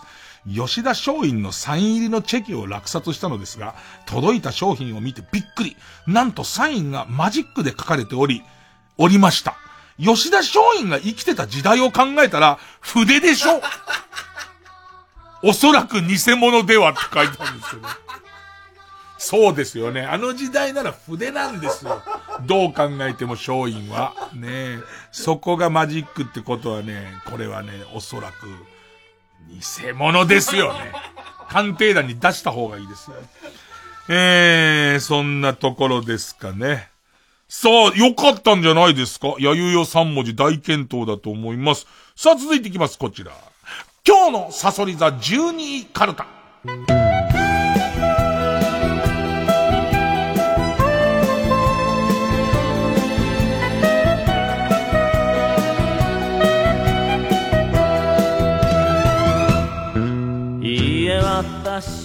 ああ、太陽とシスコムーンの他に俺、ゴマットも考えたんだけど、でもゴマットはひらがなだわ。ひらがなだからあいつ洋楽じゃねえな、ゴマット。音楽通の俺を騙せると思ったら大間違いだよ、お前。ひらがななんだから、ゴマットは。さあ、えー、今日のサソリ座12位カルト。えー、ペンネームウルトラマンキダ太郎。亀ゼリーを喉に詰まらせたおじいちゃんの胸元に、逆水平チョップの連打をかますのは耐久性的に危険だぞ。ラッキープルプルフードは、サメの煮こごり。あれは溶けますからね。あの、溶けますから。亀ゼリーも溶けるでしょうけどね。えーおじいちゃん大丈夫つって、力道山張りの逆水平をバーンバーンっていくと、ケルンっていう、どっかのタイミングで亀ゼリーはケルンって出ますけども、ただね、耐久性的に、うん。ペンネームそろそろ旧姓中山。か、カマキリのメスがオスを食う様を。平日の昼間から公園の隅っこでじーっとニヤニヤ眺めているおばさんから突然、ぴょん太郎はさ、と、初対面なのに、あだ名で話しかけられるかも。えー、ラッキースポーツはスキー、スキージャンプラージヒルです。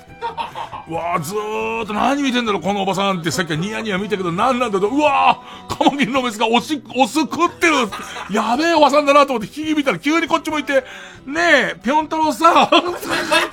俺ぴょん太郎、俺？周り見て、お俺以外に誰もいないけど、俺ぴょん太郎？うん。ペンネーム、絶好調だな、そろそろ旧姓中山ありがとう。か、家庭裁判所に行かなきゃいけない日が2つの事件でばらけてしまい、余計な時間と交通費がかかるかも。うーん。ラッキーブックは般若心経のお手本だった。えー、キャンディーウォーホールか、仮面で顔を隠し、日中は外出せずに夜になるとこっそり抜け出しては人目につかぬように近所をゆっくり散歩している。まるで幽霊のような同居人の高子おばさんが、実はあなたの生みの親で、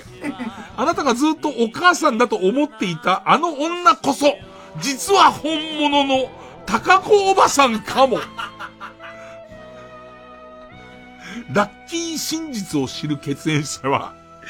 ひろこおばさんっていう。なんでこんなことになったのかは、ひろこおばさんに聞かなきゃわからないんですけどね。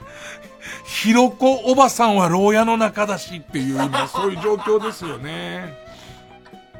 えー、ペンネーム桑畑理恵をか、カリブトマラ太郎という名の男に SNS 上で正論で論破されるかも。こいつにっていう、こいつすげえ正しいことで、すごい正しいことでね。えー、ラッキー G は、こんにゃくとローションの二刀流。うんえー、ペンネーム形状記憶老人。か、カルロス・ゴーンの影武者を副業でやっている水戸のデリヘル城は、もうやだよ。やだよ太めの濃い顔の鍵っ鼻のデリヘル城でしょやだよカルロス・ゴーンの影武者を副業でやっている水戸のデリヘル城は、絶対に家に入れないでラッキー NG 行為は本番って書いてある。ラッキーの要素がないよ。うん。えー、ペンネームボールペン返してか、ガラケーの着信音を今時24にしているバイトリーダーに、ピッピッっていう、あとなんだっけ、てけーてーてーみたいな、ちょっとあるよね。えー、バイトリーダーに、人間やっぱり夢持ってないとさ、小さくまとまっちゃうからさ、と、ファンキー加藤以上に空虚なエールを送られるかも。ラッキー JK ビジネスは JK 送り人。ペンネーム、ソフィーと双子の姉妹か、カップル YouTuber の、カップル YouTuber の葬式みてえな暗いコンビ解消動画を見せられ、でしょうねとしか言いようがない。ラッキーパーソンは、吉野家で持参した生卵を牛丼にかけて食べる中年女性。そうか、カップル YouTuber ってジャンルもあるか、もはや。カップルで始めた。わー、なんかその、カップルで漫才やって、にゃんこスターとかが別れた時の感じになるのかな？なんか。わかんないけど、あいつらは多分まだ続いてんだろうけど。カップル YouTuber の葬式みてえな暗いコンビ解消動画を見せられるっていう。辛いわうん。同じくソフィーと双子の姉妹か、カラスに毎朝追いかけられ、キャーと笑顔で逃げるスーツ姿の可愛い OL が、実は以前そのカラスのヒナを傘で叩き殺していた事実を知ってしまい、知ってしまいそう。そうの状態は何によって近づいてる感じがわかんないんだけどね。えー、ラッキー職業はハイパーメディアクリエイター。えー、ペンネームボールペン返してき、霧ヶ峰のリモコンを電子マネーの読み取り機にかざしている。金髪スキニー老婆の接客をコンビニの雇われ店長に押し付けられるかも。ちょっとって言っても、ちょっとって言うんだけど、その、えっと、で、スマホ、スマ、電子マネーを使いこなしている、使いこなせてないおばはんって思われるのがいいだから、いいからって言って、霧ヶ峰のリモコンをずっと当て続けるから、きついわー。えー、ペンネーム大自然守る木。キツツキに額を続かれて、頭蓋骨に頭が穴が開き、頭蓋骨に穴が開き、森の奥で立ったまま絶命。あ、頭がキツツキの巣箱になっている状態で、クワガタを取りに来た、寺門呪文に発見されるかも。コンコンコンコンコンコンコンコンってずーっとやられてる間、どうして黙ってたんだろうね。どうしてって言って、それが、もう最後の一夜でバリーンって言って中の大事なところに突き刺さって、なんだかわかんないけど、そこなんだろうね、そこがスイッチなのかな左手がスッて上がって、で、絶命。それ絶命だよね。で、まあ、あと、あと、連続で3回ぐらい、トントトンってついたところで、3の段、4の段、5の段を忘れ絶命です、ね。ラッキー呪文。ラッキー呪文は麻酔銃で眠らせた無害な呪文。ラッキー呪文。うーん。ペンネーム昨日から捻挫。き、キツツキが飛んできて、カウンターをついていったせいで、数字がめちゃくちゃになり、交通量調査のバイト代がもらえなそう。急に前に降りてきて、コンコンコンココココって、チャキチャキチャキチャキチャキチャキチャキチャキチャキチャキチャキチャキこんな路地にトラック28台うん。えー、ペンネーム終電万事。き、急須で入れたお茶と肉じゃがの汁を一人だけ間違えて選び、こっちだった。サントリーの社員さんから舌打ちされた挙句、だから他の人に頼もうって言ったんだよ、と、ため息をつかれちゃうかも。ラッキー志村けんは、ポッポ屋に出ていた頃の志村けん。えー、ペンネーム鍋定食、き、義理の母が万引きしてきた唐揚げ弁当をスーパーでジャッカルしてきた。ジャッカルしてきたのと自慢げに言ってくるかもだ。ラッキー弁当は、竜田揚げ弁当。ペンネームコルセット安倍。グータンヌーボーに出ている元乃木坂の西野七瀬が話すアイドル時代の嫌なオタファンエピソードが明らかに自分と気づくかも。やめてやれやもう。厄介なファンエピソードやめてやれやうん、ラッキーアイドルは秋元康子。えー、えー、ペンネームイエロー軍曹、く、串カツ田中で串カツを食べ過ぎてしまい、二軒目の串カツデンガナでほとんど串カツを食べられないであろう。まだ行くんだ、その状態で。ラッキーフードはウコン。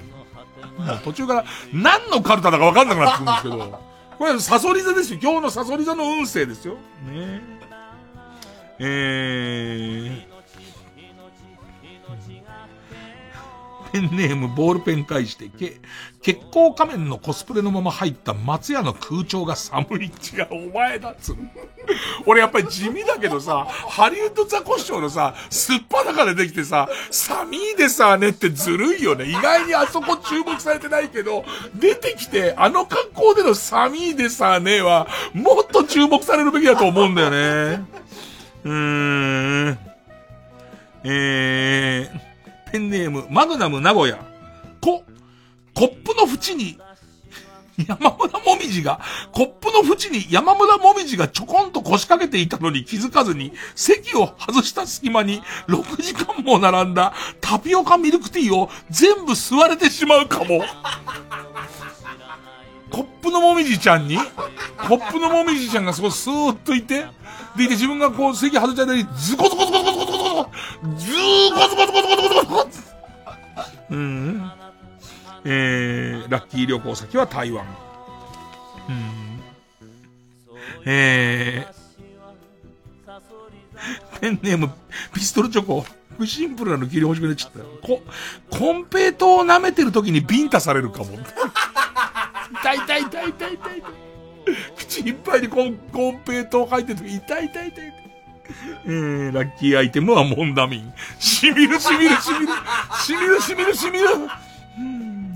ラスト BJ サトル。こ、告ってもねえのに、ちょいブスな、サークルの姫から、君は彼氏っていうより出来の悪い弟って感じよね。と勝手に恋愛対象外と宣告された上に、取り巻きの重鎮メンバーから、姫に封られた。姫に下げすんだ目で見られちゃうかも。えー、えー、ラッキーカクテルはドリンクバーで作った自慢のアンバサのウーロン茶割り。アンバサって何年ぶりかに聞いたわ。さあ、今日もちょっと名勝負だよね。どっちがどっちって、ちょっと優劣つけがたいんですが、リスナー投票で勝ち残るカルタを決めます。勝ったと思う方のカルタが星一つクソレビューカルタなら、メールの件名にレビュー。で、えー今日のサソリ座12位カルタならメールの件名にサソリと書いてください。で、えーメールの本文の方には住所、氏名、年齢、電話番号を書いて、これからかかる曲の間に送ってください。投票は1人1回ですで、抽選で3名様にバカ力カードをプレゼントしています。メールアドレスは、baka.tbs.co.jp。baka.tbs.co.jp です。ほんじゃ、この曲の間受け付けます。入江陽で、気のせい。受付スタート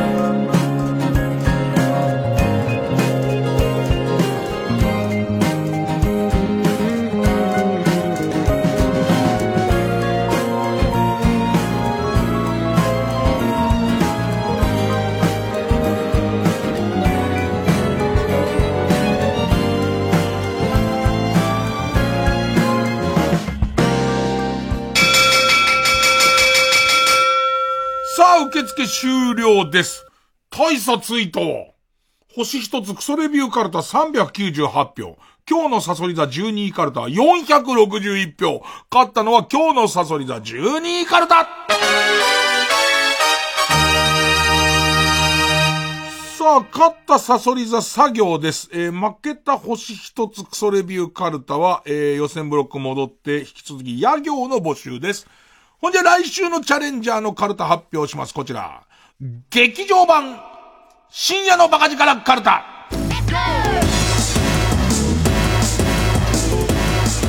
えー作業ですね。えーっと、まあ、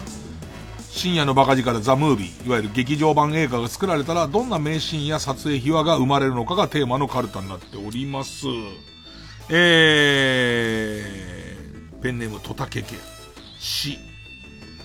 柔道編が長すぎて、なかなかラジオ DJ 編が始まらない。俺柔道やってないけどね。全然柔道やってな、やってことないけどね。そこがすごい長いのね。えー、ペンネームコロリンパ。そう。存在を抹消されているハリウッド版。あの、ゴジラ的なね、ハリウッド版も出たんだね。えーえー、ということで、対戦カードは、えー、劇場版深夜のバカ力カルタの作業バーサス、えー、今日のサソリ座12カルタ作業です。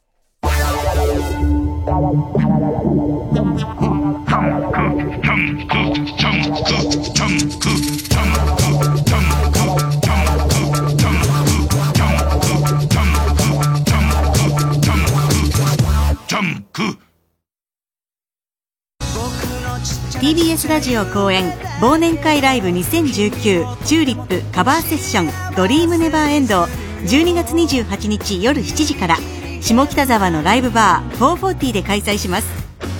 出演は財津和夫さんのツアーサポートメンバーが集結したチューリップのカバーバンドザ・クリケッツほか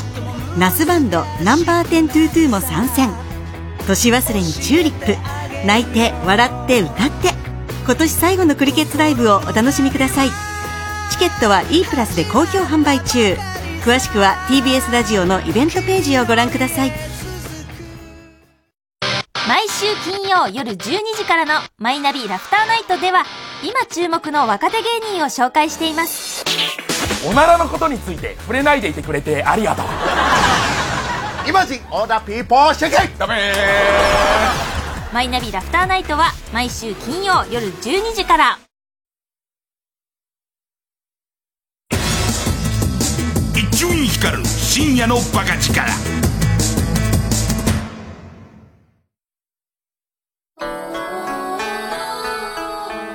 ここで羽生迷子の「世界で一番じゃないあなたを愛したら」をお聴きください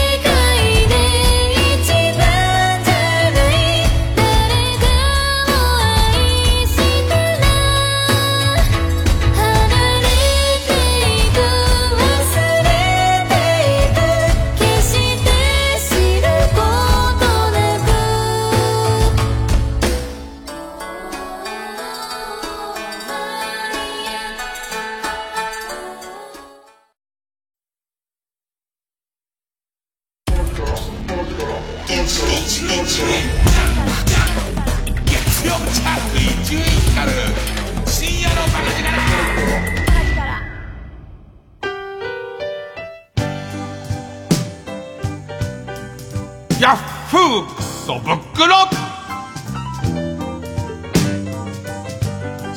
ー知恵袋に決して送っちゃいけないクソみたいな質問を送ってもらうコーナーです。今日は一つかな。えー、こちらです。ラジオネーム、水道水飲みたいさん。ラ抜き言葉は、とかく批判されがちですが、ラ抜き言葉は、古くから多くの地方で使用されてきた伝統的かつ機能的な言葉です。特に、受け身と可能を区別するためには必要ではありませんか？簡単な例を挙げると、街で突然、すみません。おしっこかけられるお店ってどこかありますか？と聞かれたら、どう返せばよいのでしょう。それは、あなたがかける方ですか？それとも、かけてもらう方ですか？なんて聞き返すのは、こちらも恥ずかしいですし、相手にも恥ずかしめを与えてしまうかもしれません。かといって、当てずっぽうで紹介して、真逆の性癖の店に行かせた、なんてことになったら、目も当てられません。標準語のルールなんて、どこぞの学者が作り上げたものなのでしょうが、実生活に基づかない、机上で作り上げられた、無味乾燥な言葉だと思いませんか？と、ここまで書いていて気づいたのですが、もしかしたら、学者が、どっちもいける口だったのかも。すげえ頭のいい人なんだろうなと思うけどね。ええ要は、えっ、と、お、おしっこをかけられる店っていうのはもう浴びたい人なのか、ね。浴びせたい人なのかっていう。ねまあ、急にそれで今、浴びる湯の話をしようってちょっと思いましたけども、浴びる湯は別におしっこを浴びるのとはま関係ないですよね。え、え、打足、打足。え、皆さんもクソみてえ質問はこちら送ってください。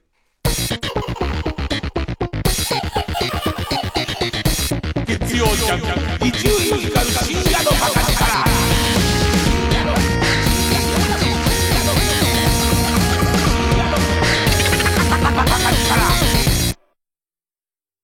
TBS ラジオ公演、ブロードウェイミュージカル、ドリームガールズ、来日公演開催。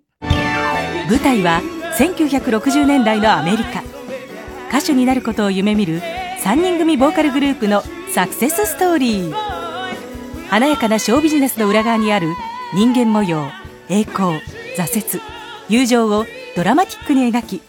ビヨンセら豪華キャストで描かされ、世界中で大旋風を巻き起こした傑作ミュージカル。ニューヨークでのオーディションで選ばれた美貌と才能にあふれる実力派キャストたちが来日。2020年の始まりにふさわしい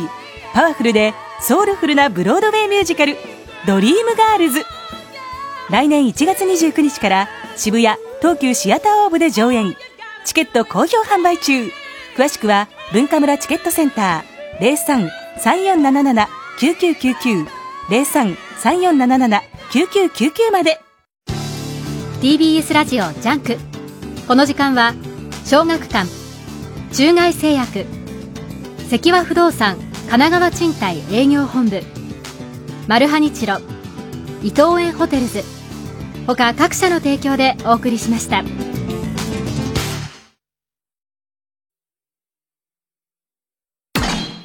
Yes,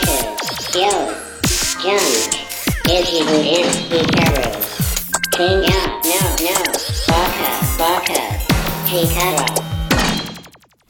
今日番組前に構成軍団のビンちゃん、ビン底メガネ先生とお話をしてましたら、ね、また聞きとして、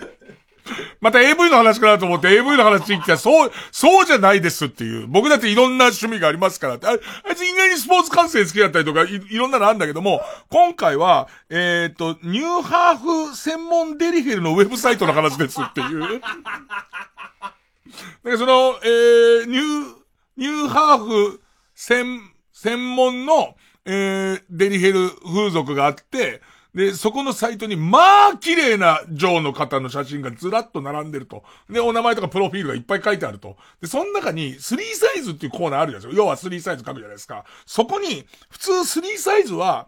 えー、BWH じゃないですか。それが、BWHP っていう、あの、お店だと。で、BWHP ってなんだと。で、そのヒントになるのは、P は、一番数字の高い人が17って書いてあって、で、中に横棒の人もいると。ねえーそれを発見しましたって言って、そうかとしか言いようがないです、僕。僕的には、うん、そうかご苦労様だったとしかまあ言うことはないですけどね。ええ寝ようか。寝ようよ。ね。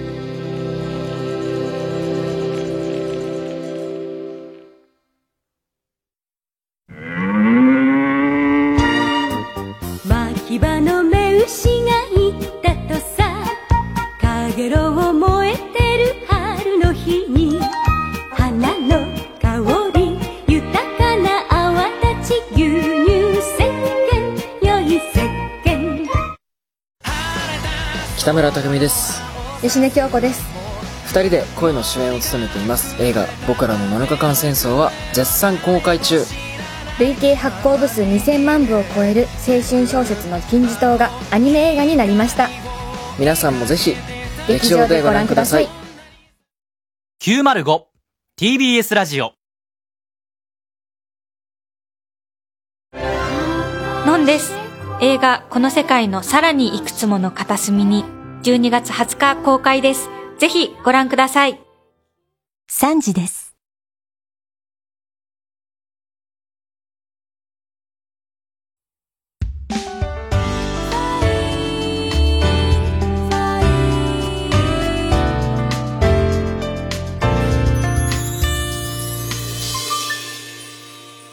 人の弱点を見つける天才よりも人を褒める天才がいい